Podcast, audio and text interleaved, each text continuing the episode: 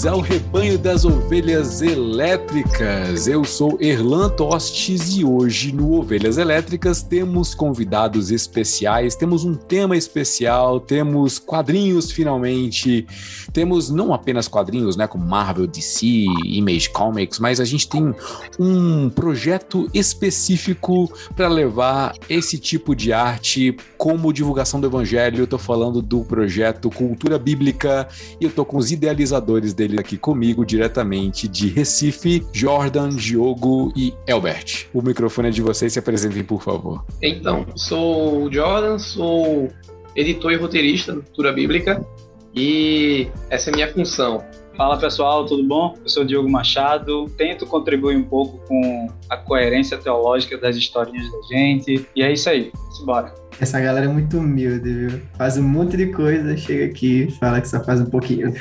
E aí, galera, meu nome é Alberto Oliveira. No Cultura Bíblica eu faço a parte de marketing e gestão de redes sociais. E um pouco de tudo. Vamos lá. Maravilha, pessoal. Um prazerzão conhecer vocês. E finalmente estamos vendo aqui os rostos por trás daquelas, daqueles traços, daquelas cores, daqueles quadros que compõem o projeto Cultura Bíblica. Eu já começo falando a grande pergunta que não quer calar. Vocês são todos de Recife e se conhecem desde pequeno? Como é que vocês se conheceram? É, a gente é de Recife, sim.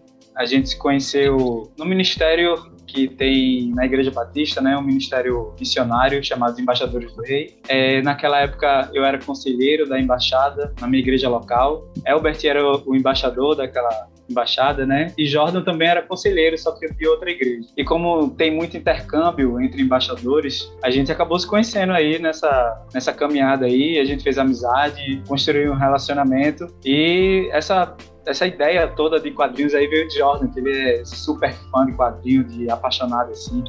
Eu acho que é o cara mais geek aqui, com certeza, mais nerd em relação a, a, quadrinhos assim. E a gente comprou a ideia porque a gente também se relacionava com histórias em quadrinhos, com cultura pop de forma geral, assim, né? A gente já utilizava esses elementos até como ferramenta evangelística na embaixada também. A gente botava um filme para a gente assistir lá e essa forma era mais didática para a gente é, passar alguma mensagem do evangelho para os garotos, né? Então começou essa semente brotar na gente, a gente começou o projeto e a gente tá por aí. Hoje a gente tá aí fazendo, acho que uns um ano e meio, dois anos que a gente começou. É, acho que ajudando a, é, a complementar o que o Diogo falou, a gente apresentou né, essa ideia para o presidente nacional dos embaixadores do rei, na época o ainda é né, o Fabiano Lessa. Ele deu uma série de orientações para a gente que o intuito, na verdade, era usar o material né, produzido justamente para facilitar esse diálogo com os adolescentes, né? No caso dos garotos, entre 9 e 17 anos. Após algumas orientações, a gente percebeu que seria muito mais proveitoso se a gente não relacionasse o nosso trabalho estritamente à convenção, embora nós façamos parte dela. E os cachorros estão aqui bem agitados.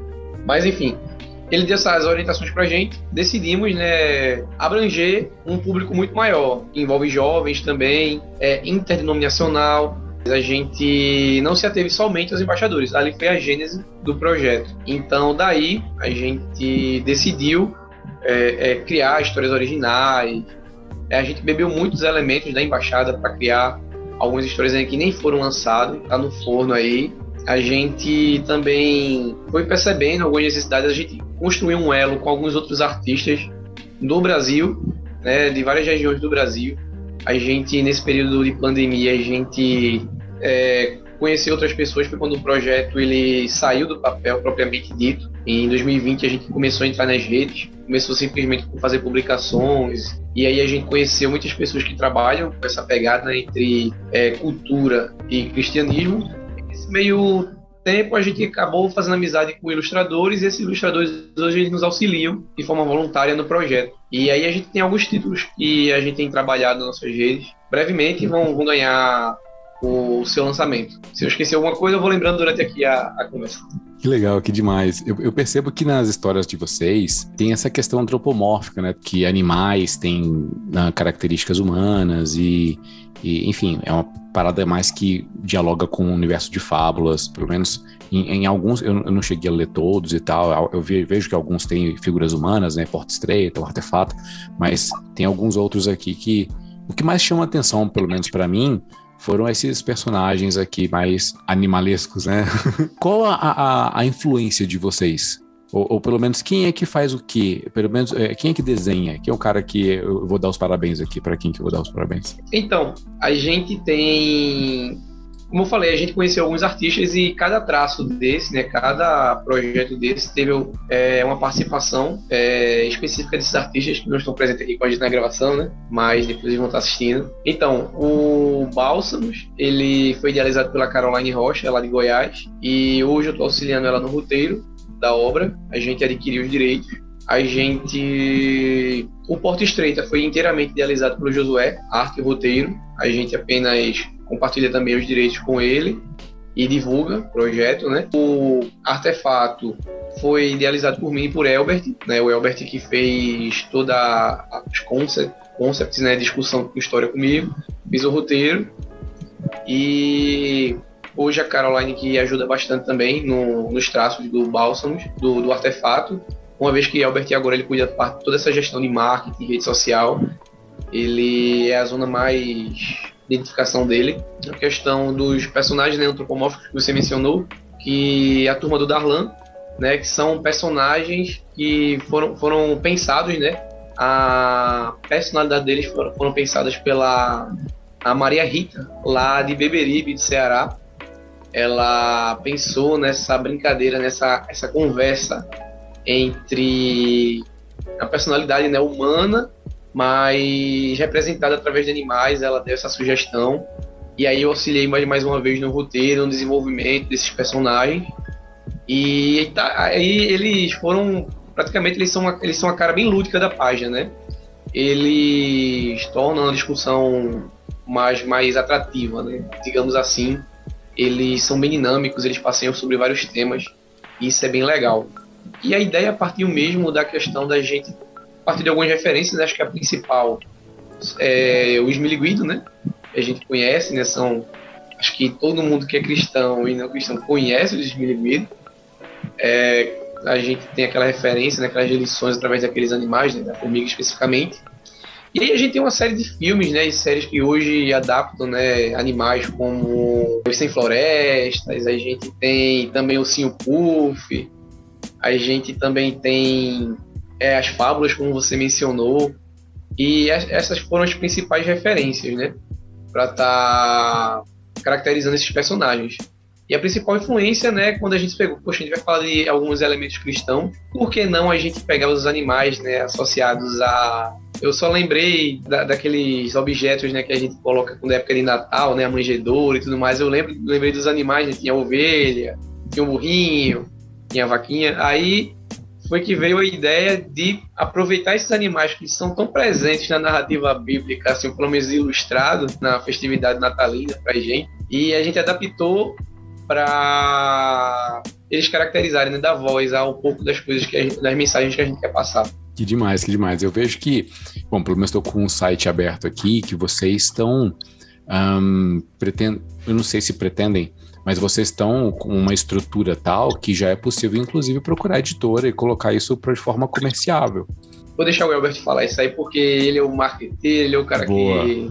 Então, é, de fato, a gente se preocupou muito em ter uma estrutura legal, não só em questão de qualidade nas obras, mas qualidade no projeto como um todo. Então a gente se preocupou em ter entendimento sobre um pouco mais sobre o negócio, sobre o business, mesmo que a gente não for de cabeça nisso, nessa área business, acho que mais na frente a gente vai poder discutir um pouco mais, mas a gente se preocupou muito com isso. Poxa, se vamos fazer o projeto, a gente tem que entender como é que é, a gente tem que entender o que funciona por trás, então a gente, cada um aqui começou a estudar, a gente não sabia nada. Cada um começou a estudar uma área específica por conta dessa demanda E aí a gente foi vendo as melhores plataformas para a gente usar. E de uma hora ou outra a gente ia precisar de site, então a gente, cara, investiu nisso. Vamos fazer o site. É, tem sites sobre é, quadrinhos cristãos e tal, pouquíssimos. A gente, poxa, vamos fazer o nosso. A gente fez, graças a Deus, Deus foi bom com a gente. Foi muito bom pra gente nesse meio tempo. A gente conseguiu isso. A gente tem uma obra que a gente quer lançar. A gente pretende estar tá lançando, se Deus permitir, no final desse ano para o início do próximo. Provavelmente no próximo. De fato, velho, a gente quer trazer, a gente quer fazer as versões físicas de nossas obras. Talvez não com um intuito de gerar negócios e ficar vendendo, mas com o intuito de espalhar mais a obra, fica mais fácil, né? A gente vai para um canto, a gente entrega um volume físico isso tem um impacto bem legal. E a gente pode fazer essa distribuição, e isso é bom. A gente tem, como tu falou, um, uma certa estrutura e realmente a gente está procurando, já estamos fazendo aí uma, uma, uma, pesquisa de possíveis editoras que seria interessante a gente entrar em contato para lançar nossas obras no mercado, por assim dizer. Né?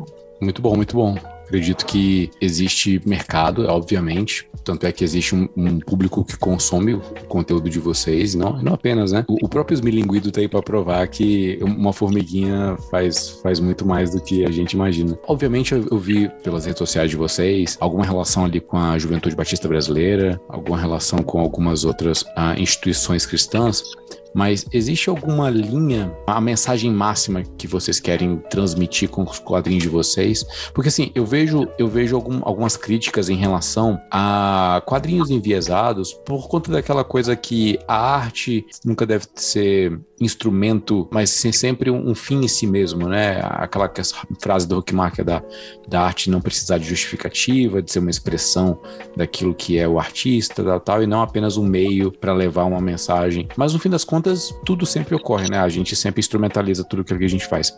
E eu comecei a devagar, mas, mas o, fo o foco aqui são vocês.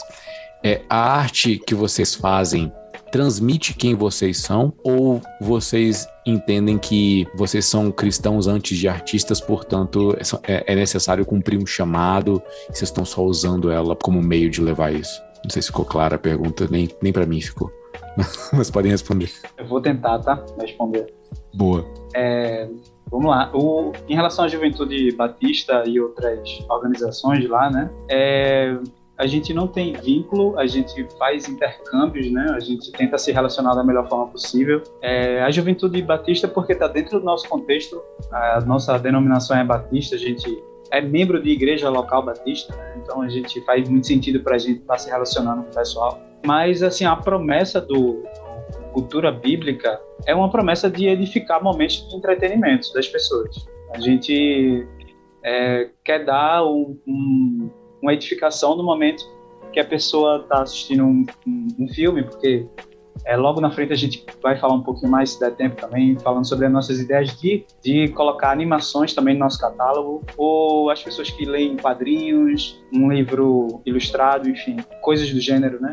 desse tipo de mídia.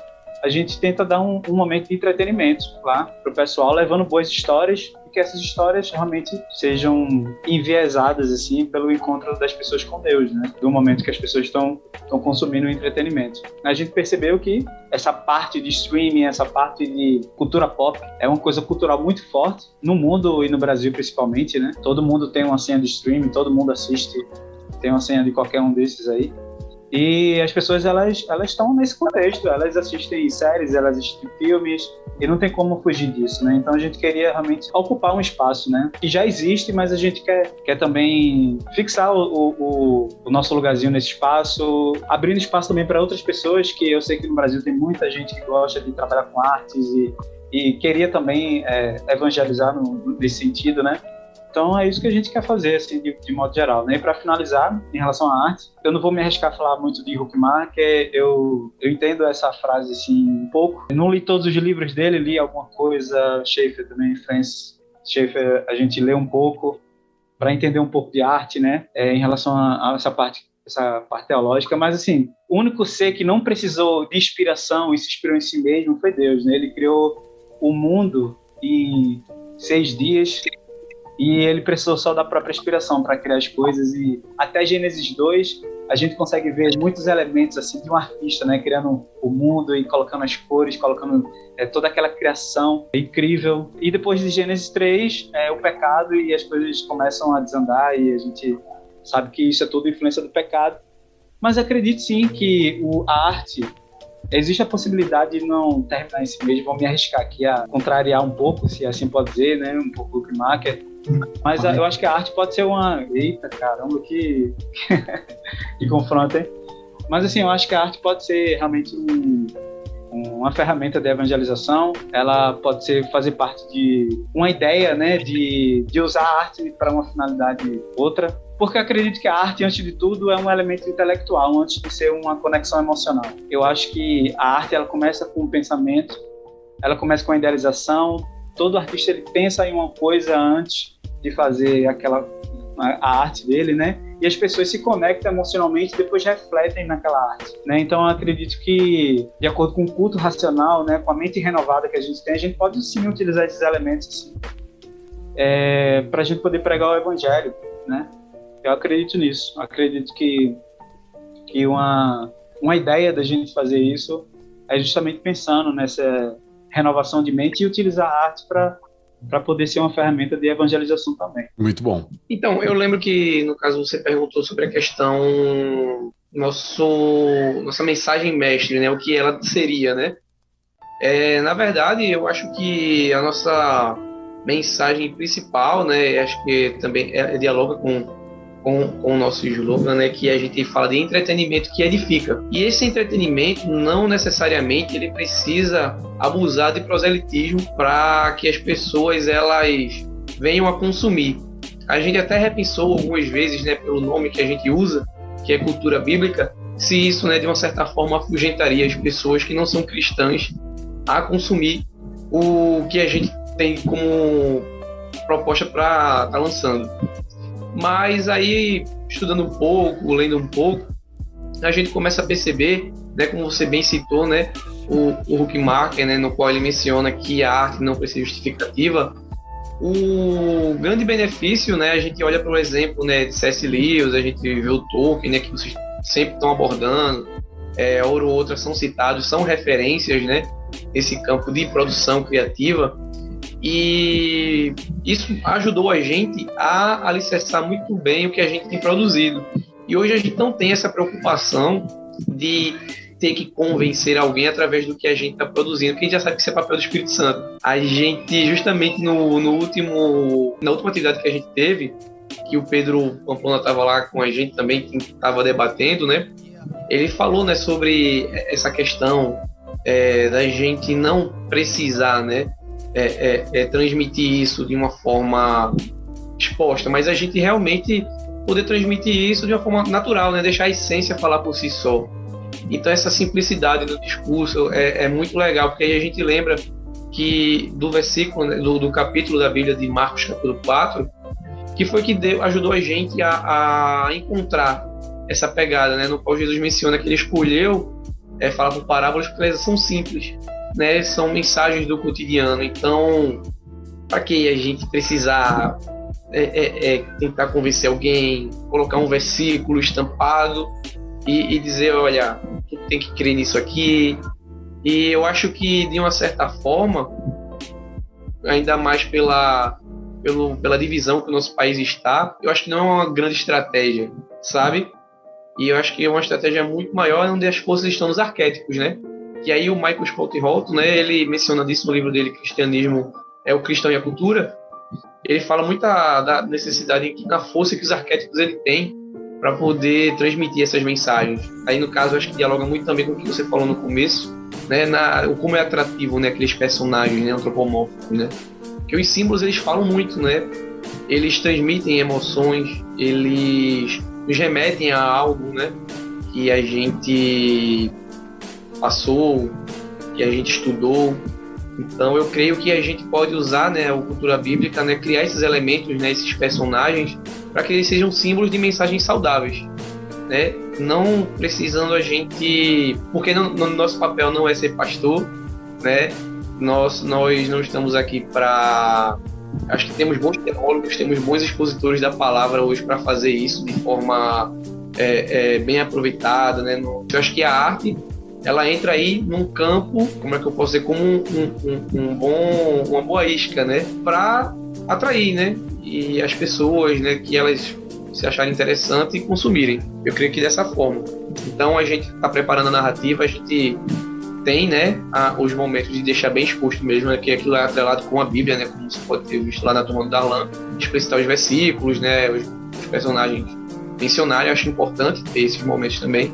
Mas tem histórias, né, que a gente escolhe com que isso não seja tão explícito para que as pessoas elas não sintam que a gente tá ali querendo pregar para elas, né? E aí a gente deixar o Santo conduzir a narrativa para que as pessoas realmente lendo, consumindo aquilo, elas sintam um desejo ou não de se chegar a Cristo. Muito bom. Acredito que é bem satisfatória a resposta, tanto do Diogo, do Jordan, porque, querendo ou não, a gente não está em bolha, né? A gente está na sociedade, elementos que estão no nosso cotidiano podem ser analisados e externalizados e respondidos através de diversos meios. A voz é um deles, o texto é o outro, é, as histórias em quadrinhos tentam dialogar com temas tão presentes na sociedade, às vezes ignorados, outras vezes superestimados, outras muitas outras vezes distorcidos. E é bom que se que haja uma iniciativa assim para dar uma resposta do viés cristão. Eu tenho uma outra dúvida que ela precisa ser respondida urgentemente. Na, na, na O Artefato, é, o Rodney Silva, ele foi inspirado no Rodrigo Silva, no nosso teólogo adventista Rodrigo Silva? É, é, é sim ou com certeza? sim, com certeza, né? com certeza.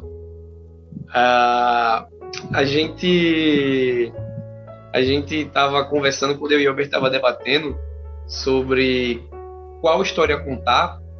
A gente a princípio a gente estava pensando, poxa, a gente precisa a gente vai falar, vai criar histórias originais, a gente precisa contar alguma coisa. A gente quer, a gente tem uma história da gente, né, que tá, como eu disse, tá, tá guardada, né?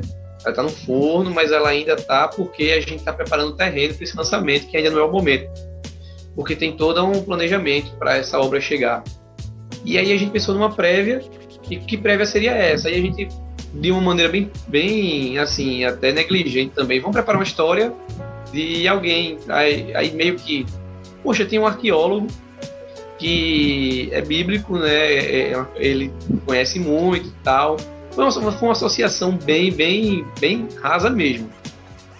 Rodrigo Silva, né? Aí poxa, né, a gente pegou nem, a gente só colocou o primeiro nome diferente, né? A gente colocou Roda Silva, se inspirou um pouquinho ali no Patrick Swayze, né, do Ghost, para criar a, a, a, a, a que combinação. O mullet dele lá, tem, tem Caçadores de Emoção, né? É bem radical, então queria um personagem bem radical, bem, bem, bem ativo. E aí a gente lançou o artefato. Só que a gente não imaginava que o pessoal iria gostar tanto. Foi bem engraçado como isso repercutiu. Era só para ser uma prévia, um, uma historinha assim pontual, e ela acabou sendo um, um dos carros-chefes da página também e ganhou seu lugar.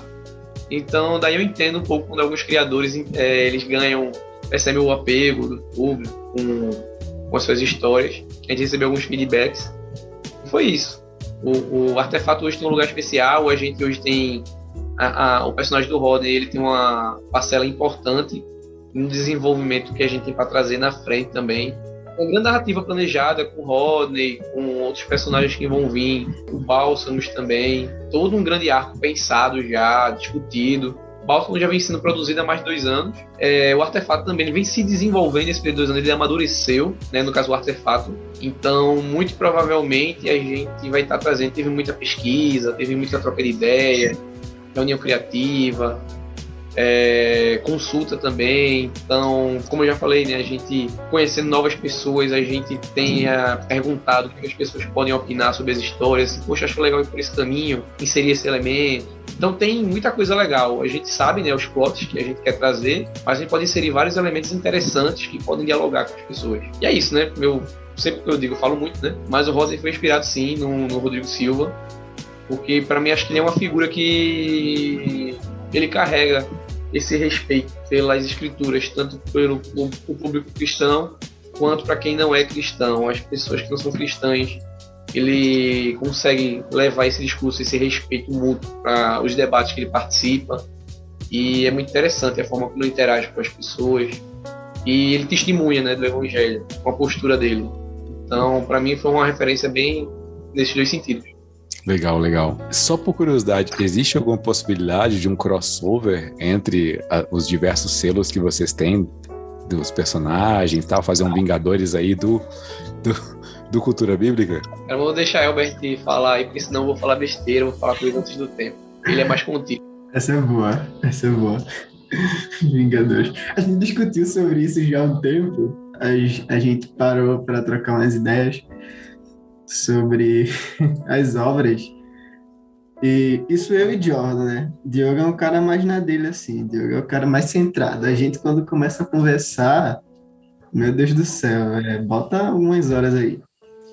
Eu não sei como começou a conversa, sei que terminou com a gente criando uma linha do tempo cronológica e fazendo um link com todas as obras essa vai aqui e o Darlan vai ser tal coisa e tem outro, outro título também que a gente ainda não começou a trabalhar, vai entrar nesse meio e criou um, uma loucura assim.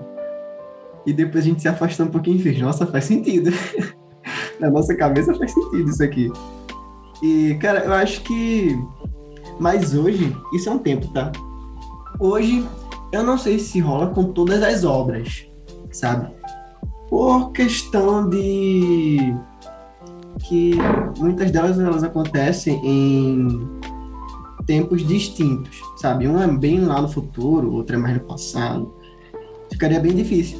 Mas entre algumas, eu acho que rola assim, velho. Acho que tranquilamente, entre certas obras que batem assim, pelo menos o tempo é parecido, dá para fazer uns crossover assim, velho. Tranquilo. Nível Vingadores, ou superior. Boa, boa. Eu queria saber um pouquinho de como funciona na, na cabeça de vocês o consumo da, da, cultura pop em geral. Se vocês, sei lá, vocês vão pro cinema, estão assistindo, sei lá, estão assistindo Sonic 2 lá. E tá rolando lá, sei lá, um fight na, na tela, rolando uma parada, e você pensa assim, cara, podia usar um, um, um, conceito parecido, entendeu? Se a cabeça fica o tempo todo rodando, ou se tem, tem um xabá que você desliga o cérebro e fala assim, não, eu vou só curtir aqui o Tico e Teco, os defensores da lei, eu não vou mais falar nada sobre meu trabalho, não. É, é, é, essa dinâmica entre trabalho ou ministério e o entretenimento em geral, como é que funciona para vocês? Cara, isso é muito engraçado porque é muito natural. Eu não sei como é que a mente das pessoas de outros criadores funciona, mas assim, eu sempre viajei na maionese, né? Na minha vida sempre foi assim, sabe? Eu sempre sento num canto do ônibus ou quando estou dirigindo, eu sempre fico contemplando as coisas e imaginando. E eu sempre levo essas ideias para discussão, a gente em grupo, e aí a gente começa a, a, a, debater. O Diogo ele tem um perfil mais contido, né, como o Alberto mencionou. Ele é mais de, de pegar conexões assim de bastidores, ele pesquisa muito assim ficha técnica da equipe, ele vê tudo isso, vê documentário, vê a história por trás daquilo. Ele traz, ele agrega muito, né, no, na questão da estrutura, sabe? De, de analisar uma obra. É muito legal isso. No meu, ah, isso ele faz quando a gente vai pro cinema e se diverte, assiste, né? Aí às vezes ele tá com, com a noiva dele, ele, ele. Na última vez ele pegou o filme do Shang-Chi e fez toda uma análise do pessoal lá e descobriu que todo mundo era freelancer, quase todo mundo era freelancer lá. Depois ele eu achou o Instagram do pessoal. Ele foi um, um, serviço aí, é, a lá Hannibal Lecter, né? De Diogo, né? De pesquisar. E em relação a a mente, né, em relação ao que a gente está vendo, quando tem essa proposta da gente correlacionar as coisas na vida cotidiana com teologia, cultura pop e tudo mais, tem coisas assim que chamam a atenção na questão de estética, né, de forma de portar do personagem, é, o design, a gente bebe algumas coisas, como eu já citei, né, do artefato, o próprio Caçadores de Emoção foi um exemplo para a gente caracterizar o Rodney, mas aí tem coisas que a gente bebe sim. É, por exemplo, o próprio Conan, como já falou, do Bálsamos. na, na estética dele, né? A gente tem. Acho que outra coisa que eu não posso falar aqui, senão vou acabar dando spoiler. Mas a mente fica funcionando é, constantemente, né? Tem dia que ela dá uma acalmada, né? Eu assisto a obra, consigo assistir um filme, ficar tranquilo, apreciar aquele momento, mas ele sempre acaba virando um ponto de influência para alguma coisa, né? Que, eu, que a gente vai botar na história, né? Vai escrever. Ajuda bastante. Até em pregação, eu já assisti a pregação e veio uma ideia, eu tive que anotar. Inclusive, eu tava na caravana agora do bebê, veio uma solução legal para a parte narrativa que a gente ia trazer lá na frente. Não sei quando ela vai entrar, mas tinha que dar uma solução narrativa. Aí eu já tava lá copiando. Aí, Albert, fica olhando para mim, ele fica fazendo careta para mim. Isso foi muito bom, isso foi muito bom. Porque tava rolando lá, né? A ministração. E eu olhei pro lado, o Jordan tava lá, caramba, anotando muitas coisas, e eu olhando a folha, a folha quase cheia, eu, nossa, velho, Jordan deve estar tá absorvendo tudo, velho. Ele vira pra mim e faz, velho, eu tive uma ideia massa pra obra tal, tô escrevendo aqui. Eu, pô, mano, que massa, velho. Então, realmente, velho, a Jordan rola naturalmente essas paradas, velho. É algo que já cresceu comigo mesmo. Eu sempre fui assim de criar alguma coisa, sempre foi, foi meu. E tem coisas né, que as técnicas também ajudam, né? A questão de estudar. Aí depois isso me levou a querer estudar narrativa, né? Roteiro e tudo mais, né? Cheguei a cursar cinema, né? Voltando. E trabalhando em cima de roteiro. Nos momentos mais inoportunos, Jordan liga pra pessoa e, e manda uma ideia. Tive ideia aqui. É mesmo assim. É. E ele não manda mensagem, não, ele liga mesmo. É, ele liga. Ele liga. 2022, pessoas ligam. Né? É, é, absurdo. Qualquer hora ele liga, não tem isso não, não tem etiqueta não. Ele vai ligar pra você. 4 horas da tarde, 3 horas da tarde, 6 horas da tarde, telefone toque e aí, queria falar um negócio. Contextualiza primeiro, né? Manda uma mensagem no WhatsApp, vou te ligar, ou vou fazer. É, eu já esqueci as vezes que Jordan me acordou me ligando, que isso fique registrado. É, mas é, realmente é, isso é é grande verídico. Né? Os meninos falam muito, cara. Às vezes eu até fico, meu Deus do céu, a gente tá assistindo uma série, um filme, eles implementam um roteiro por cima do roteiro do, da série e, imaginam uma coisa e pronto. Já é a história deles, não é a história da, da série, do, é a história deles, eles criaram ali no meio. Aí eu fico, meu Deus do céu, espera acontecer, daqui a 10 minutos a gente vai saber o que vai acontecer. Não, mas vai acontecer isso, tu vai ver, vai acontecer isso, isso, isso. E, mas no final acontece ou, ou, ou errou totalmente ah. a previsão? Sei, às vezes, às vezes dá um chute errado aí, né? Imagina muita coisa.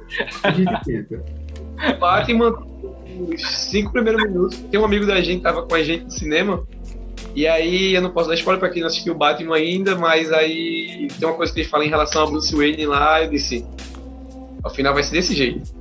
Aí, peraí, tu já assistiu o filme antes? Eu, não, eu tô assistindo agora. Ah, e porque tem, quando a gente escreve roteiro, tem algumas técnicas narrativas que ajudam a gente a entender para onde a história está caminhando.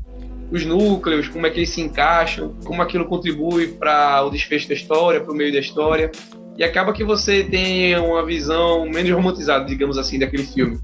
Você começa a ver as estratégias narrativas, aí você começa a entender para onde a história vai caminhar.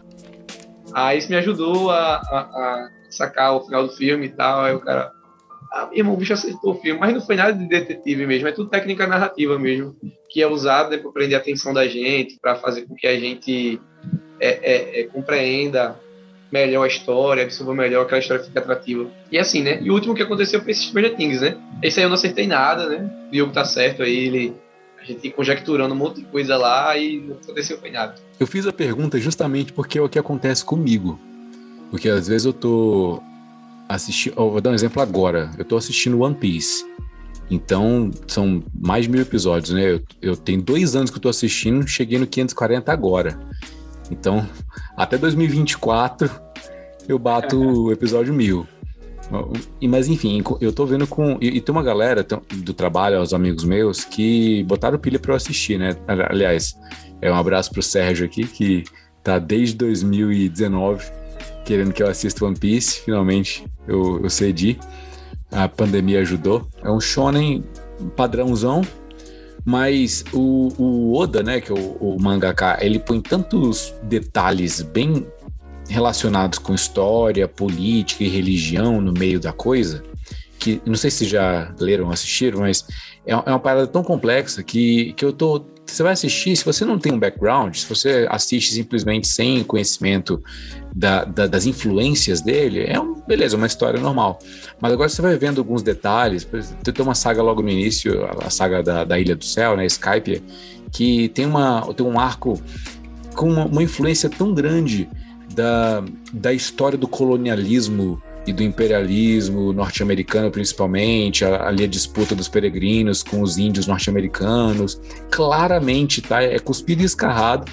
Se você não tem tanto conhecimento, você acha que é até uma saga meia boca, mas olhando aquilo e, e, e, e os aspectos religiosos que tem lá, tem um cara que se chama de Deus, tem anjos, né? Tem pessoas com, com asas nas costas e tal.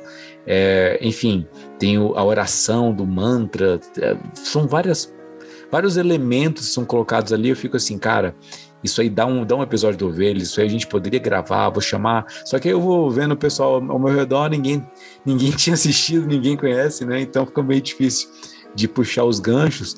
Mas, enfim, eu, eu, eu sou assim também. Eu tô, vou, tô assistindo a coisa e falo assim, cara, isso aí poderia dar.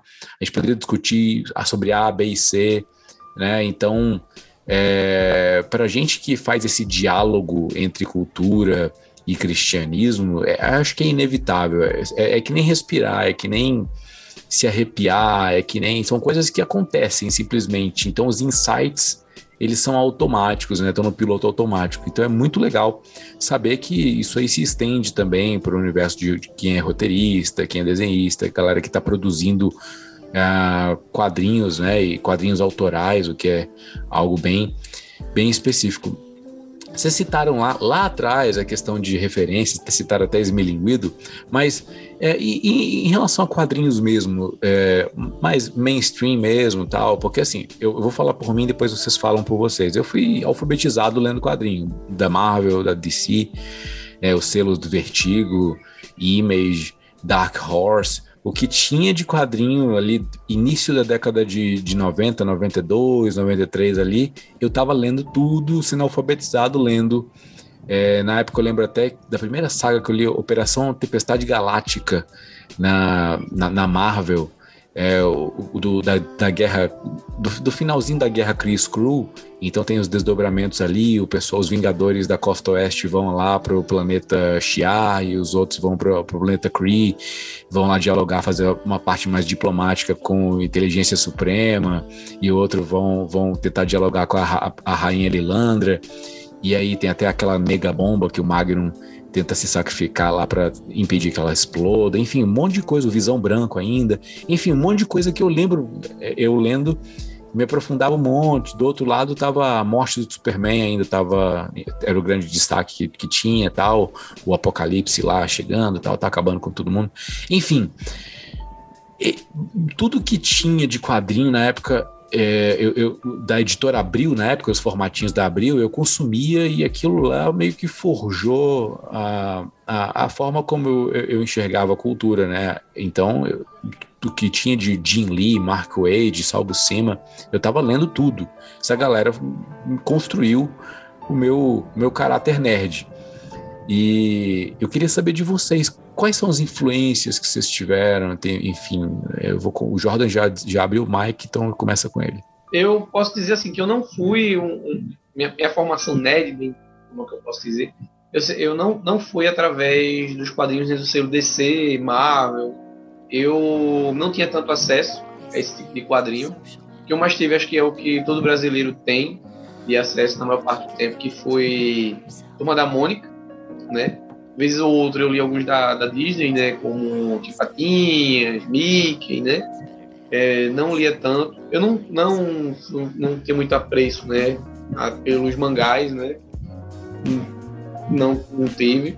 Mas depois de um tempinho, eu comecei a me interessar mais. Depois de um tempo, eu, eu li muito a Turma da Mônica. Eu tinha pilhas de gibi Turma da Mônica. Eu li eu li quando Mingau ganhou o nome dele, que foi perguntado aos leitores. Até as edições, antes de eu nascer mesmo, de Cruzeiros, né? As primeiras edições eu li, li muito, muito quadrinho do Manda Mônica, né? Realmente me ajudou a...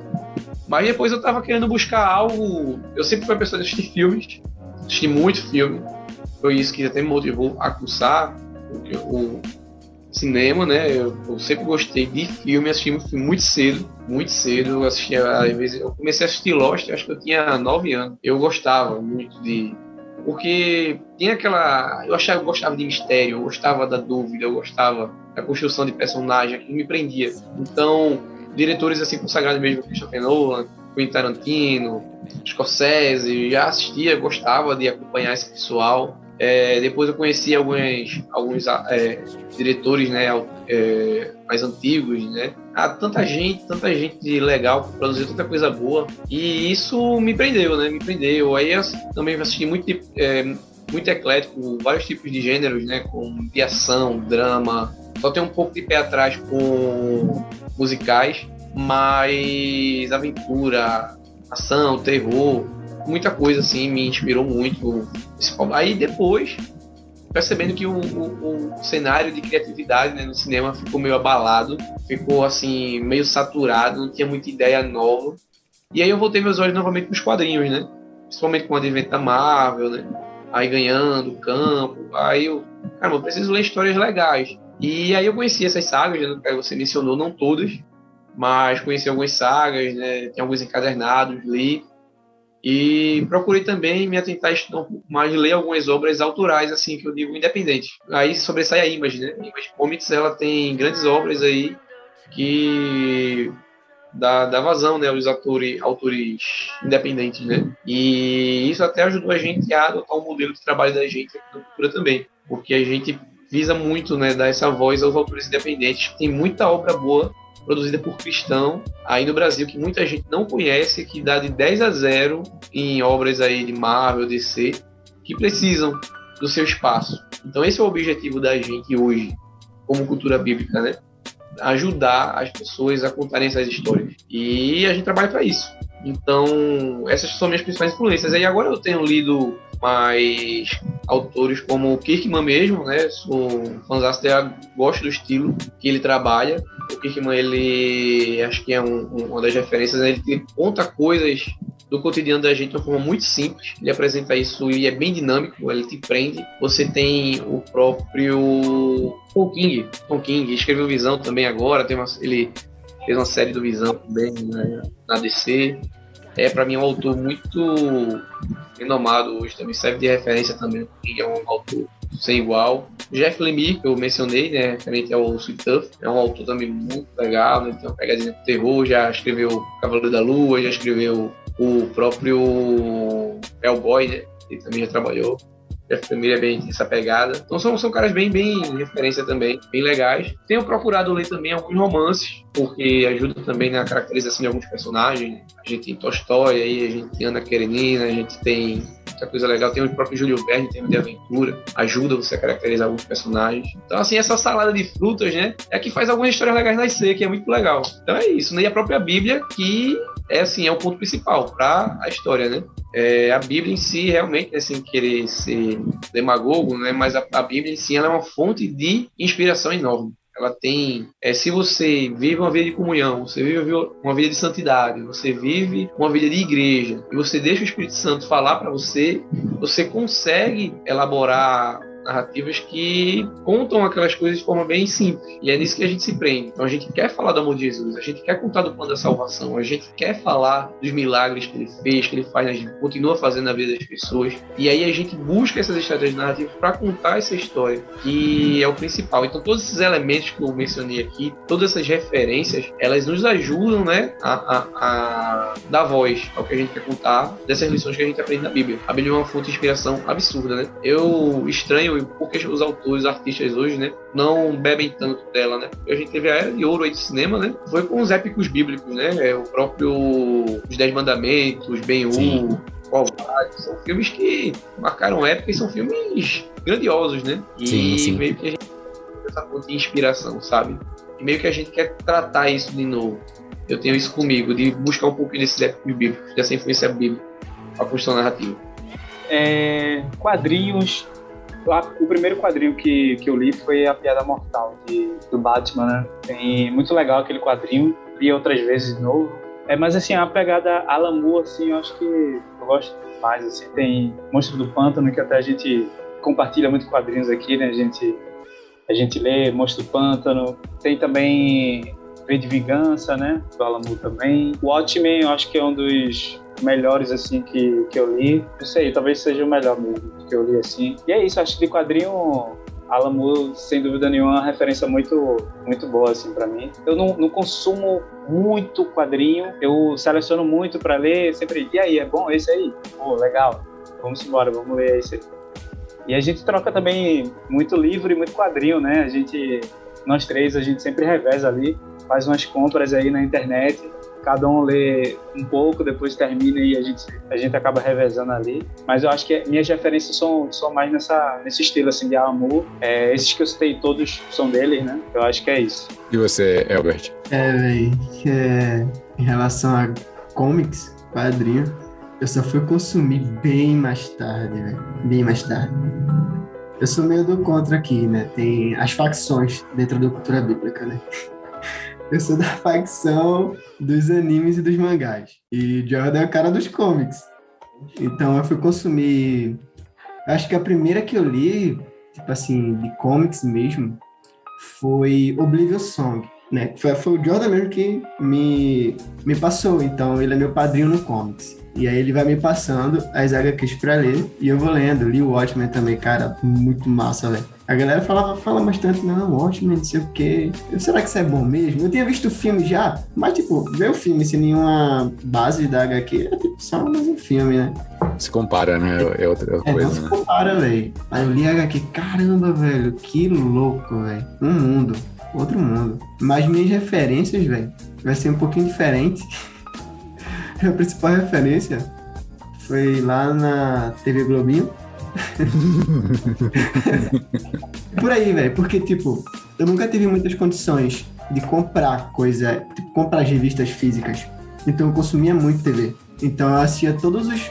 de da TV aberta, todos os programas que tinha desenho, velho. Eu e meu irmão consumia valendo. E aí, tipo, é, naquele tempo passava bastante anime, né? Hoje nem tanto, hoje são mais uns desenhos mais. Sim, sim. Mais cartunescos, mas naquele tempo passava bastante anime. Então, Yu Hakusho, Dragon Ball, uhum. Hunter x Hunter. E aí eu peguei essas, fui pegando essas referências.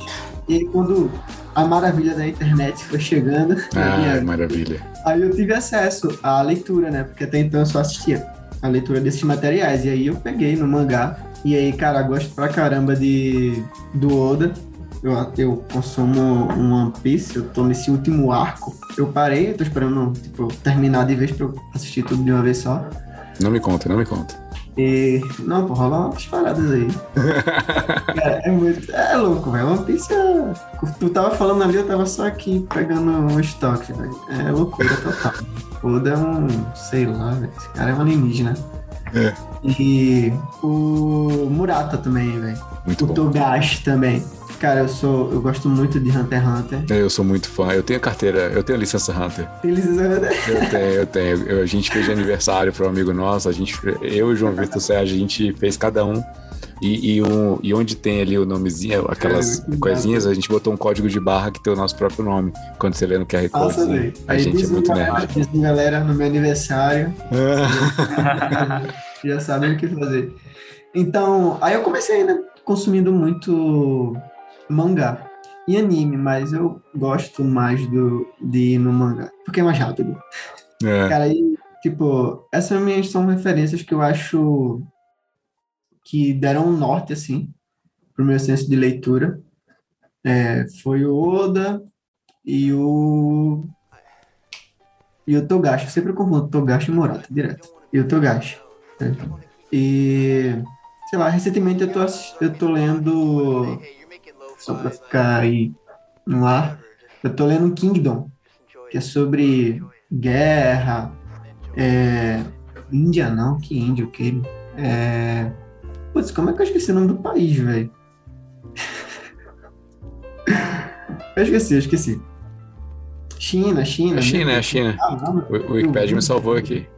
Eu falo em Índia, buguei. China, pô contando a história da guerra, na época que era províncias e tudo mais. Massa. E, é, cara, é incrível, velho, é incrível, é incrível. Fica aí, recomendo. Pra quem tem estômago pra ver coisas de, de guerra, né? É uma história muito interessante também. Que massa, eu tô. Não, eu já botei aqui no, botei nos favoritos aqui, eu vou, vou dar uma lida sim. Se bem que One Piece tá acabando com o meu tempo útil, mas uma hora, uma hora vai. É, vai One Piece faz essas coisas. Eu tô na saga do, do, do da Ilha dos Homens Peixe. Nossa, Ixi. cara, tem muito insight legal ali sobre escravidão, sobre é. uh, luta de classes, é uma parada assim muito, muito é, legal. Toda, toda uh, todos os arcos, velho, tem um diálogo profundo sobre alguma coisa que rola ou que aconteceu. Sim. Sociedade, velho, é louco. Ou dela é. assim. Enfim, muito legal ver as referências de vocês e, e ver que eu tô eu tô nos, nos, três núcleos aí, tudo que vocês citaram, eu tô dentro. E, e, é muito legal esse tipo de estrutura dialógica, porque a gente consegue furar algumas bolhas, alguns preconceitos que existem, querendo ou não, dentro da igreja, dentro das comunidades que a gente tem, quando vai falar de, de mangá, de RPG, de quadrinho, blá blá blá, Superman, o filho é gay cara, um monte de coisa que vai aparecendo e, e, a comunidade vai meio que se enclausurando, falando que, ah, isso aí a gente não tem que consumir, tem que ficar longe, vamos proteger os nossos filhos. Cara, a gente pode apenas responder esse tipo de provocação que a, a, a, ficção faz à nossa fé de uma maneira madura, de uma maneira dialógica, de uma maneira que não apenas levanta um escudo, também não, não apenas constrói uma ponte, mas a gente abre portas para dialogar e para falar, poxa, o Togasta tem um ponto interessante aqui, ele cria lá o arco das, das formigas quimeras. É uma, é uma analogia gritante em relação à Segunda Guerra Mundial, a, a bomba né, que foi explodida e tal, a minorias que são excluídas e se unem né, a, a essa, esse arquétipo da, da formiga e a força que a formiga tem. Enfim, esses elementos que a gente pode até questionar algumas coisas ali e, e, em, outras, em outras obras de arte também, em outras obras da cultura pop, a gente pode questionar e falar, pô, peraí, isso aqui ultrapassou uma barreira que eu não quero ir, isso aqui ultrapassou um tipo de limite moral que não é adequado para mim, tudo bem. Né? A gente pode falar de extremos é, em relação à sexualidade, por exemplo, Game of Thrones, enfim, mas alguns elementos ali são, são gritantes, né? E a igreja pode responder isso de alguma forma, esses gritos de angústia, de dor, de sofrimento, é, os, os, preconceitos que são gritantes também na sociedade, essa necessidade que várias pessoas têm da autoafirmação, enfim, essa questão da, da crise de identidade, para falar de um quadrinho da DC, né, uma crise de identidade que tem no mundo hoje, a igreja pode responder isso de alguma forma. Eu não estou aqui fazendo também apologia para qualquer coisa que saia na, na mídia, tem muita coisa ruim. Eu fui ver Devil May Cry Baby e não consegui extrair nada de bom ali, não. Eu só descartei, eu não, quero, não curto, não. Mas a gente pode simplesmente. Uh, simplesmente não, né? Porque isso é mais que simples, né? Mas a gente pode fazer algum tipo de, de resposta, porque o conteúdo que está em nós também grita. E, e ele responde a, a, esse tipo de, de diálogo que existe é, nas mídias. Enfim, tô aqui, eu estou aqui monopolizando o discurso de novo. Jordan, Elbert e Diogo, queria agradecer o tempo de vocês, queria parabenizar pelo trabalho no Cultura Bíblica que tem, que tem sido edificante, como é o lema de vocês, né? Entretenimento que edifica. E eu queria abrir o microfone para que vocês possam dar as suas palavras finais para esse episódio tão atípico no Ovelhas, com cara de publicidade, mas aqui não, não, tem, não tem publi nenhuma, é só uma conversa. Deixo aberto para que vocês possam compartilhar mensagens finais e despedir da galera. Gostaria de agradecer né, pela oportunidade de estar falando um pouquinho também, é, estar discutindo um pouquinho sobre cultura, né? É, fico feliz porque a gente tem visto recorrentemente né, vários canais né, tratando do tema. Isso é bom. A gente percebe que a igreja está ali, ela está ativa, está participando, tratando de temas que são às vezes sensíveis né, para a igreja, mas sempre né, a gente tem visto Deus levantar é, pessoas sérias responsáveis com a palavra para estar tá trazendo luz né, a, a, a, mensagem. E que bênção por isso. Agradeço, né, de alguma forma a gente está aqui contribuindo, falando. E espero né, que em outras oportunidades a gente possa estar tá discutindo também né, sobre outros temas relacionados à cultura, né, até porque o próprio nome cultura é bem amplo, bem abrangente. E tem muita coisa legal para ser tratada, que eu acho que um tempo de um episódio ele fica bem limitado. E é isso, eu só reitero mais o agradecimento eh, por esse espaço, pela receptividade, que foi muito boa, e que Deus esteja abençoando o Ministério do Ovelhas Elétricas. Alcance muitas outras pessoas que precisam estar ouvindo entendendo que a cultura, né, a arte em si, ela é uma expressão né, da criação.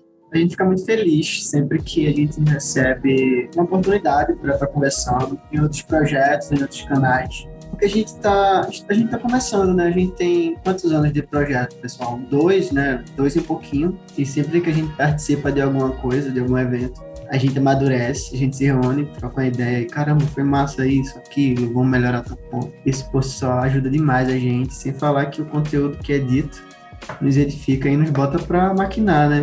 O que, que, a gente pode fazer com isso? O que, que a gente pode melhorar? O que, que a gente pode trocar? Isso por só cara, vem de grande, grande apoio ao projeto da gente. Né? E é isso, gente. Só agradece demais, demais, demais. E o papo foi massa. Se quiser depois, chama lá no, no Insta que a gente continua a conversa, velho. Tranquilo. Valeu, Erlan. Brigadão aí, cara. É, realmente o tom de agradecimento mesmo pro, pelo espaço e pela conversa que foi muito legal, né? Privilégio poder conversar isso. E realmente existe. Eu sei que muita gente gosta de cultura pop, eu sei que muita gente, caramba, é apaixonada assim, de, de consumir quadrinhos, séries e animes, enfim. E eu sei que também existe uma carência muito grande nesses assuntos, assim, a cosmovisão cristã. Eu sei que hoje a gente fala é, muito já, mas menos do que deveria, assim, porque realmente a gente é, faz parte do cotidiano da gente, né? Culturalmente, a gente consome bastante. Então, é isso, cara. É sempre uma oportunidade, assim, poder servir, né? Ao Senhor através dos quadrinhos, através das animações, através desse, desse tom artístico, assim. É um prazer. Então é isso. Um tom de agradecimento realmente. Obrigado pelo espaço. E tamo junto. Eu que agradeço a participação de vocês, foi muito bom e agradeço você também, ouvinte, que ficou com a gente esse tempinho. Mês que vem estamos de volta com mais um episódio do Ovelhas Elétricas. Tchau, tchau, Deus abençoe. Até lá.